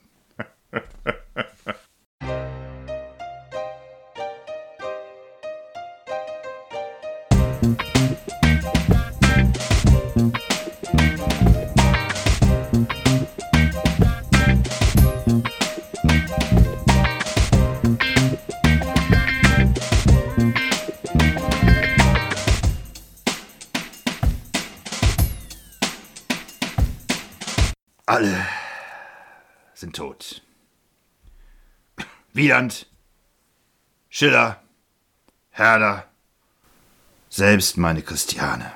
Du bist der einzige große Überlebende einer Zeit, die den Jüngeren bereits historisch geworden ist. Es gibt einfach keine gute Literatur mehr. Ich würde mir wünschen, es gäbe mehr aufführbare Theaterstücke auf meiner Bühne. Keiner der Jüngeren liefert sie mir. Hm, bist du nicht ein bisschen ungerecht? Deine Ablehnung dieser ganzen jungen Generation ist nahezu umfassend.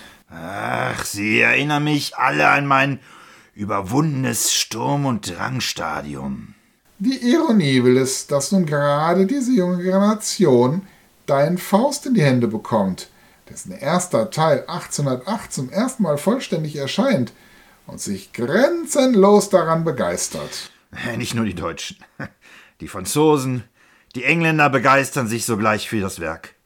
Und ich werde, nachdem ich ein ganzes Leben lang hindurch der Autor des Werthers gewesen bin, der Dichter des Faust. Aber ich, ich bin noch nicht fertig. Der Faust ist noch nicht fertig. Mein Leben hat er mich beschäftigt. Und jetzt sitze ich hier und ringe um ein gutes Ende. Sei froh, dass ich euch Aufschub gewähre. Allein aus Interesse, allein weil ich wissen will, wie du gedenkst, Mephisto zu überlisten lass ich dich noch verweilen. Ach, du warst keine große Hilfe. Du hast mich nur fortwährend an mein Leben erinnert. All die Seelenqualen, an all das, was ich abschließen wollte, an all die Menschen, denen ich nicht das geben konnte, was sie vielleicht verdient hatten. Nun gut, wenn dein Leben dich so ekelt, dann lassen wir uns den Faust doch einmal anschauen. Äh, vielleicht findet der Dichterfürst hier die Antworten, die das Leben ihm nicht gibt. Lass die Spiele beginnen. Das große Welttheater der Tragödie erster Teil. Wir schreiben den Faust zu Ende. Alles, alles beginnt im Himmel.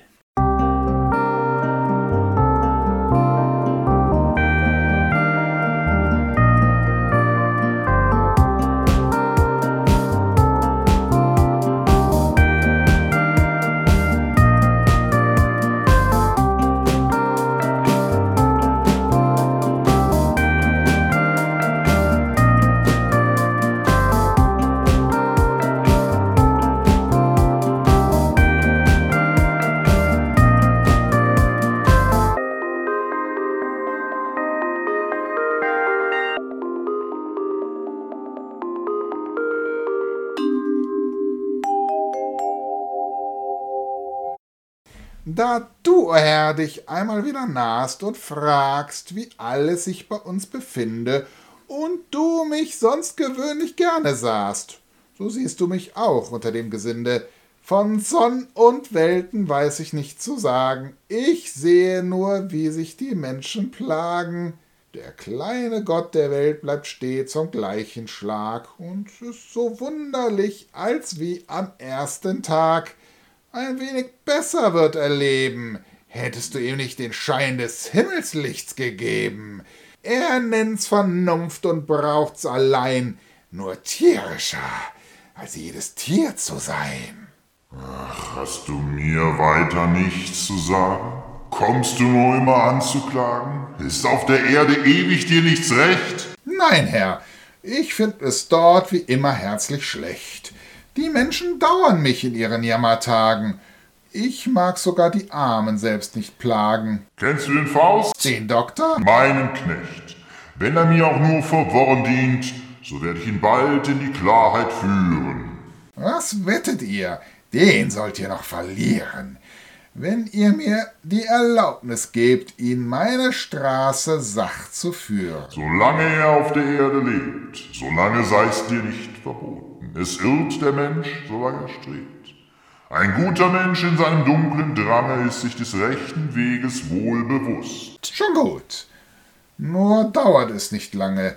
Mir ist für meine Wette gar nicht bange. Wenn ich zu meinem Zweck gelange, erlaubt ihr mir Trumpf aus voller Brust. Staub soll er fressen und mit Lust. Du darfst doch da nur frei erscheinen. Ich habe deinesgleichen nie gehasst. Von allen Geistern, die verneinen, ist mir der Schalk am wenigsten zur Last. Des Menschen Tätigkeit kann allzu leicht erschlaffen. Er liebt sich bald die unbedingte Ruhe. Drum geb ich gern ihm den Gefallen zu, der reizt und wirkt und muss als Teufel schaffen. Von Zeit zu Zeit sehe ich den Alten gern und hüte mich, mit ihm zu brechen. Es ist gar hübsch von einem großen Herrn, so menschlich, mit dem Teufel selbst zu sprechen.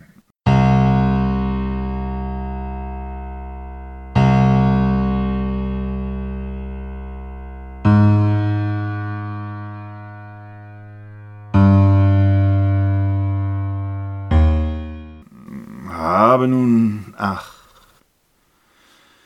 Philosophie, Juristerei und Medizin und leider auch Theologie durchaus studiert mit heißem Bemühen. Da stehe ich nun, ich arme Tor, und bin so klug als wie zuvor. Ich salutiere dem gelehrten Herrn. Wie nennst du dich? Bei euch, ihr Herren, kann man das Wesen gewöhnlich aus dem Namen lesen. Wo es sich allzu deutlich weist, wenn man euch Fliegengott, Verderber, Lügner heißt. Nun gut, wer bist du denn? Ein Teil von jener Kraft, die stets das Böse will und stets das Gute schafft. Was ist mit diesem Rätselwort gemeint? Ich bin der Geist, der stets verneint, und das mit Recht, denn alles, was entsteht, ist wert, dass es zugrunde geht. Drum besser wär's, dass nichts entstünde. So ist denn alles, was ihr Sünde zerstöre, kurz, das Böse nennt, mein eigentliches Element. Ich bin dein Geselle und mach es dir recht. Bin ich dein Diener, bin dein Knecht. Und was soll ich dagegen dir erfüllen? Faust und Mephisto schließen einen Pakt. Faust weiß, dass Mephisto ihm nicht das geben kann, wonach dieser strebt, nämlich allumfassende Erkenntnis, was die Welt im Innersten zusammenhält. Dennoch lässt Faust sich auf die Versprechung des Teufels und den banalen Lebensgenuss ein. Mephisto gewinnt die Wette und damit Fausts Seele jedoch nur, wenn er Faust durch diesen Lebensgenuss Erfüllung und Lebensglück verschafft. Top! Und Schlag auf Schlag werd ich zum Augenblicke sagen, verweile doch, du bist so schön, dann magst du mich in Fesseln schlagen, dann will ich gern zugrunde gehen.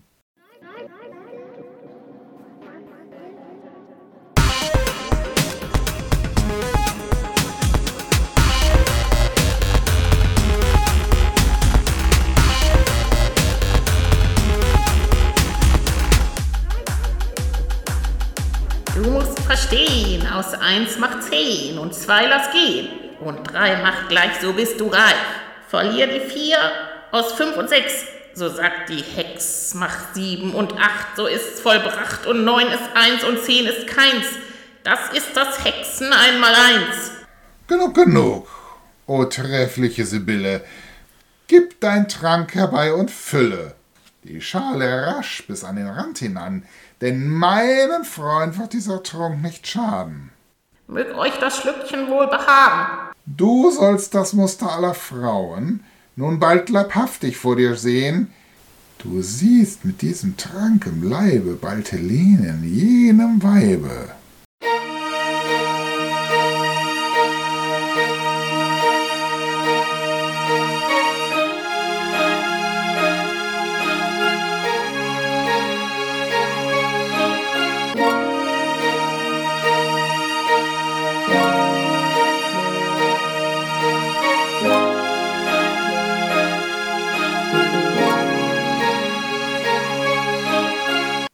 Schönes Fräulein, darf ich wagen, meinen Arm und Geleit ihr anzutragen? Bin weder Fräulein, weder schön. Kann ungeleit nach Hause gehen. Beim Himmel, dieses Kind ist schön. So etwas habe ich nie gesehen. Sie ist so sitt und tugendgleich und etwas schnippig, doch zugleich. Der Lippe rot, der Wange Licht, die Tage der Welt vergess ich's nicht. Wie sie die Augen niederschlägt, hat tief sich in mein Herz geprägt. Hör, du musst mir die Dirne schaffen. Da die? Sie kam von ihrem Pfaffen. Der sprach sie aller Sünden frei. Ich schlich mich hart am Stuhl vorbei. Es ist ein gar unschuldig Ding, das ihm für nichts zur Beichte ging. Über die hab ich keine Gewalt. Sie ist über 14 Jahr doch alt. Wenn nicht das süße junge Blut heut Nacht in meinen Armen ruht, so sind wir um Mitternacht geschieden. Ihr sprecht schon fast wie ein Franzos. Doch bitt ich, lasst euch nicht verdrießen. Was hilft's, nur gerade zu genießen? Mephisto, der keine Gewalt über das unschuldige Mädchen hat, schafft es dennoch, Faust und Gretchen zusammenzuführen. Faust verschafft sich mit Mephistos Hilfe Zugang zu Gretchens Zimmer und lässt ein gestohlenes Schmuckkästchen mit wertvollem Schmuck als Geschenk zurück. Gretchen zeigt den Schmuck ihrer Mutter, die den Pfarrer einschaltet, welcher den Schatz prompt für die Kirche einzieht. Faust fordert ein noch wertvolleres Geschenk. Zudem machen sie die Nachbarin zur Komplizin. Es kommt zu einem Treffen zwischen den Vieren, bei denen Faust Gretchen näher kommt. Faust erfährt, dass Gretchen aus einfachen Verhältnissen kommt und sich um die Mutter und ihre verstorbene Schwester gekümmert hat. Nach dem ersten Kuss werden all ihre Gedanken von Faust bestimmt. Gretchen, die sehr religiös ist, spürt, wie distanziert Faust der Kirche gegenübersteht. Nun sag, wie hast du's mit der Religion? Du bist ein herzlich guter Mann.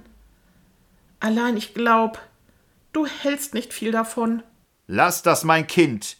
Du fühlst, ich bin dir gut. Für meine Lieben ließ ich Leib und Blut, will niemand sein Gefühl und seine Kirche rauben. Glaubst du an Gott? Mein Liebchen, wer darf sagen, ich glaub an Gott? So glaubst du nicht? Misshör mich nicht, du holdes Angesicht. Wer darf ihn nennen und wer benennen? Ich glaub ihn? Wer empfindet und sich unterwindet, zu sagen, ich glaub ihn nicht? Nenn's Glück, Herz, liebe Gott, ich habe keinen Namen dafür. Gefühl ist alles, Name ist Schall und Rauch, umnebelt Himmelsglut. Das ist alles recht schön und gut. Ungefähr sagt das der Pfarrer auch. Nur mit ein bisschen anderen Worten. Es tut mir lang schon weh, dass ich dich in der Gesellschaft sehe. Der Mensch, den du da bei dir hast, ist mir in tiefer innerer Seel verhasst. Seine Gegenwart bewegt mir das Blut. Ich bin sonst allen Menschen gut. Aber wie ich mich sehne, dich zu schauen, habe ich vor dem Menschen ein heimlich Grauen und halt ihn für einen Schelm dazu. Gott verzeih's mir, wenn ich ihm Unrecht tu. Du ahnungsvoller Engel, du. Zum Abschluss klagt Faust darüber, dass er niemal mit Gretchen alleine sein kann, da immer ihre Mutter über sie wacht. Er gibt Gretchen ein angeblich harmloses, letztlich aber tödliches Schlafmittel, das ihrer Mutter am nächsten Abend verabreichen soll, damit er Gretchen unbemerkt aufsuchen kann. Gretchens Bruder hat von ihrem Fehltritt mit Faust erfahren und will diesen umbringen. Beim Kampfe ersticht Faust Gretchens Bruder, flieht und lässt das schwangere Gretchen zurück.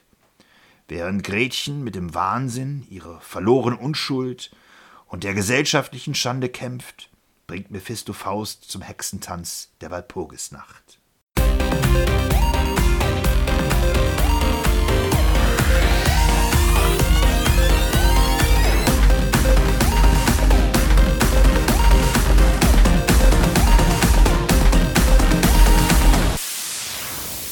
Während des Tanzes erinnert sich Faust an Gretchen und will zu ihr. Faust erfährt nun, dass Gretchen ihre Verzweiflung ihr neugeborenes Kind ertränkt hat und dafür zum Tode verurteilt worden ist und nun ihre Hinrichtung erwartet. Faust will Gretchen aus dem Keller befreien.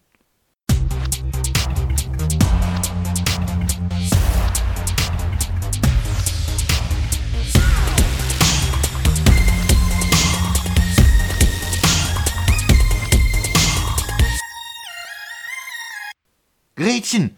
Gretchen! Wo ist er? Ich hab ihn rufen hören. Ich bin frei. Mir soll niemand wehren, meine Mutter hab ich umgebracht. Mein Kind hab ich ertränkt. War es nicht dir und mir geschenkt? Dir auch. Du bist's. Ich glaub es kaum. Gib deine Hand. Es ist kein Traum. Deine liebe Hand. Ach, aber sie ist feucht. Wische sie ab. Wie mich deucht, ist Blut daran. Ach Gott, was hast du getan? Lass das Vergangene vergangen sein. Du bringst mich um. Lass mich. Nein, ich leide keine Gewalt. Fasse mich nicht so mörderisch an, sonst habe ich dir ja alles zu lieb getan.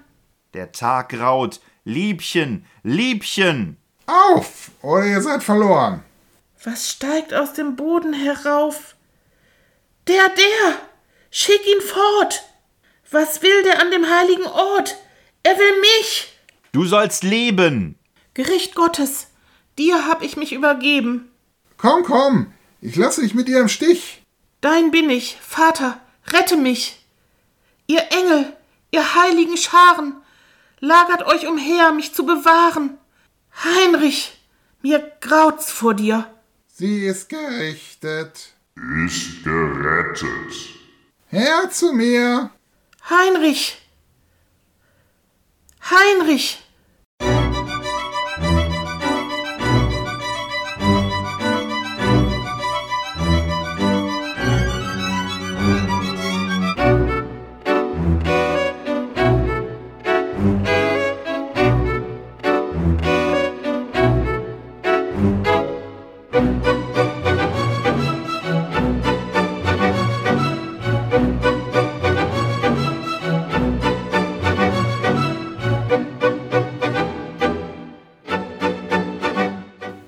Gefällt das Ende. Es ist noch nicht zu Ende. Alle sind tot, was bleibt? Die Hoffnung natürlich. Eine christliche Auflösung. Eine Erlösung. Die genügsame Weiblichkeit, die den strebenden Mann errettet. Wenn es sein muss, dann auch das. Das Werk muss vollendet werden, auch wenn es das Letzte ist, was ich tue. Ihr werdet einfach. Ihr konntet mir bisher nicht helfen. Dann besorgt mir wenigstens meine letzte Lebensfreude. Ich brauche Inspiration. Karl August hat versagt. Ich brauche jemanden, der Ulrike umstimmt. Dein Freund hat alles so getan, wie du es wolltest. Er hat in deinem Namen um die 17-jährige Ulrike von Lewitzow geworben, aber der Heiratsantrag wurde abgewiesen. Ah, ich verspüre eine große Leidenschaft, etwas, das ich in meinem Alter nicht mehr zu hoffen wagte. Seit meinem Kuraufenthalt im Marienbad geht sie mir nicht mehr aus dem Kopf. Sie. sie erinnert mich an ein Mädchen, das ich einst geliebt habe. Friederike hieß sie. Wie habe ich für sie gesungen? Aber Ulrike hat gar keine Lust zu heiraten. Hm, Vielleicht wird sie nie heiraten. Aber empfindet sie denn gar nichts für mich? Für Goethe? Ah, sie hat euch wie ein Vater lieb. Ihr hattet, habt und werdet nie eine Liebschaft haben. Sie ist doch noch ein Kind. Karl August hat ihr sicher auch ein sorgenfreies Leben an seinem Hof angeboten. Ihr fehlt es an nichts. Wohin mit meiner Leidenschaft? Schreibt doch ein Gedicht. Das habe ich auch getan. Mein Klagelied, meine, meine Marienbader Elegie, mein Abschied von der Liebe, mein Tod. Was ist ein Leben ohne Liebe?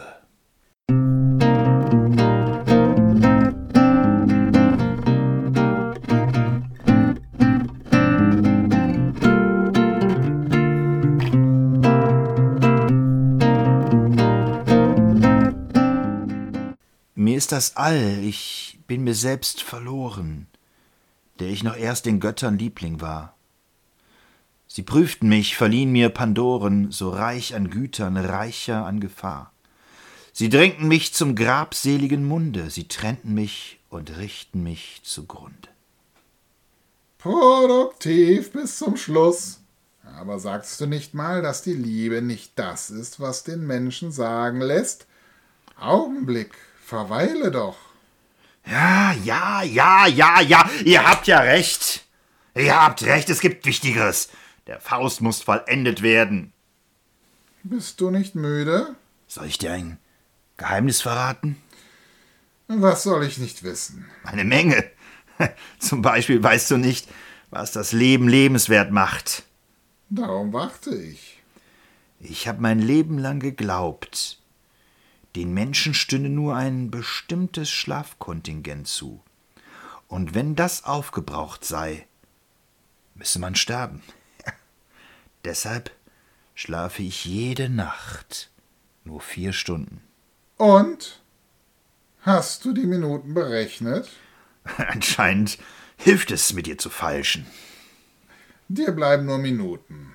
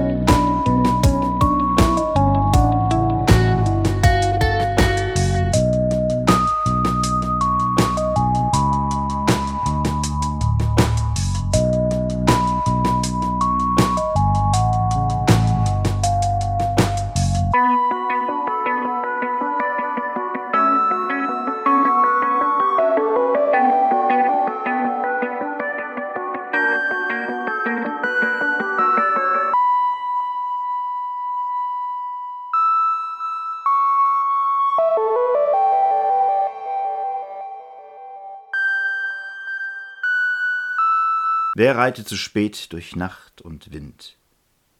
Es ist der Vater mit seinem Kind. Er hat den Knaben wohl in dem Arm, er fasst ihn sicher, er hält ihn warm. Mein Sohn, was birgst du so bang dein Gesicht? Siehst, Vater, du den Erlkönig nicht? Den Erlkönig mit Kron und Schweif? Mein Sohn, es ist ein Nebelstreif. Du liebes Kind, komm, geh mit mir, Gar schöne Spiele spiel ich mit dir. Manch bunte Blume sind an dem Strand, meine Mutter hat manch gülden Gewand. Mein Vater, mein Vater, und hörest du nicht, was Erlenkönig mir leise verspricht? Sei ruhig, bleib ruhig, mein Kind, in dürren Blättern säuselt der Wind. Willst, feiner Knabe, du mit mir gehen? Meine Töchter sollen dich warten schön. Meine Töchter führen den nächtlichen Rhein und wiegen und tanzen und singen dich ein. Mein Vater, mein Vater, und siehst du nicht dort Erlskönig Töchter am düsteren Ort? Mein Sohn, mein Sohn, ich seh es genau. Es scheinen die alten Weiden so grau. Ich liebe dich, mich reizt deine schöne Gestalt. Und bist du nicht willig? So brauch ich Gewalt. Mein Vater, mein Vater, jetzt, jetzt fasst er mich an. Erlkönig hat mir ein Leids getan dem Vater grausit's, er reitet geschwind, er hält in den Armen das ächzende Kind, erreicht den Hof mit Mühe und Not, in seinen Armen das Kind war tot.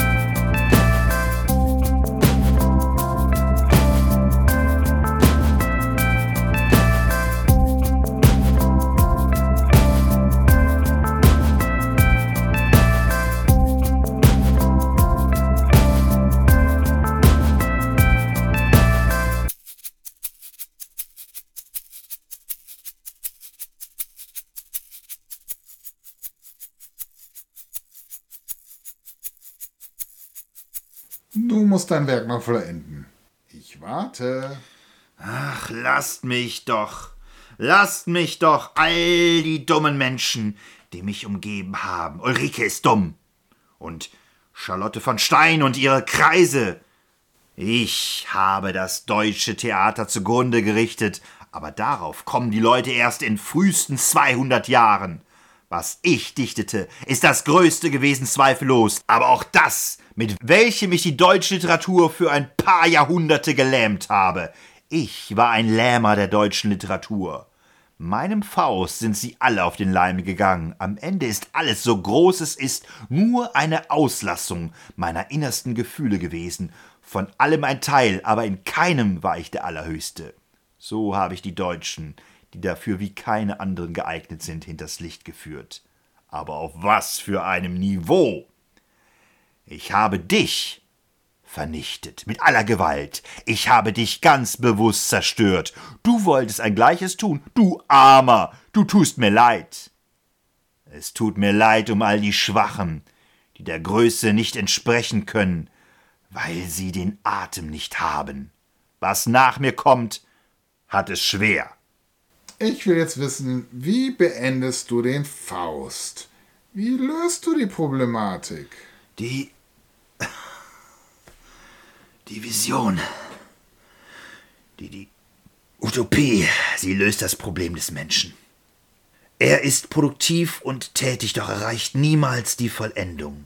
Wie gesagt, Faust hat seinen Egoismus überwunden. Er will seine Fähigkeiten für das Wohl der Bedürftigen einsetzen.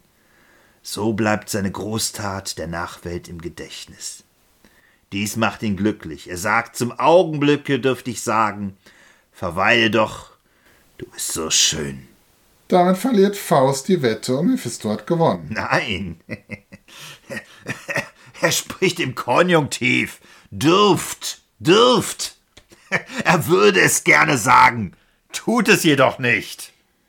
Dennoch muss er sterben. Ja. dennoch.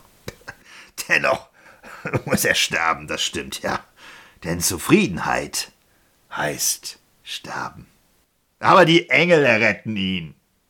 Wie christlich. Ja, leider. Was Besseres fällt mir gerade nicht ein. Jetzt ist es wohl soweit, oder? Der Vorhang fällt. Kein gutes Ende. Enden sind nie gut. Ich, ich muss alles in Ordnung bringen. Deine Zeit ist gekommen. Dein Werk ist vollendet. Man wird sich an dich erinnern. Deine Werke werden überdauern. Aber an was?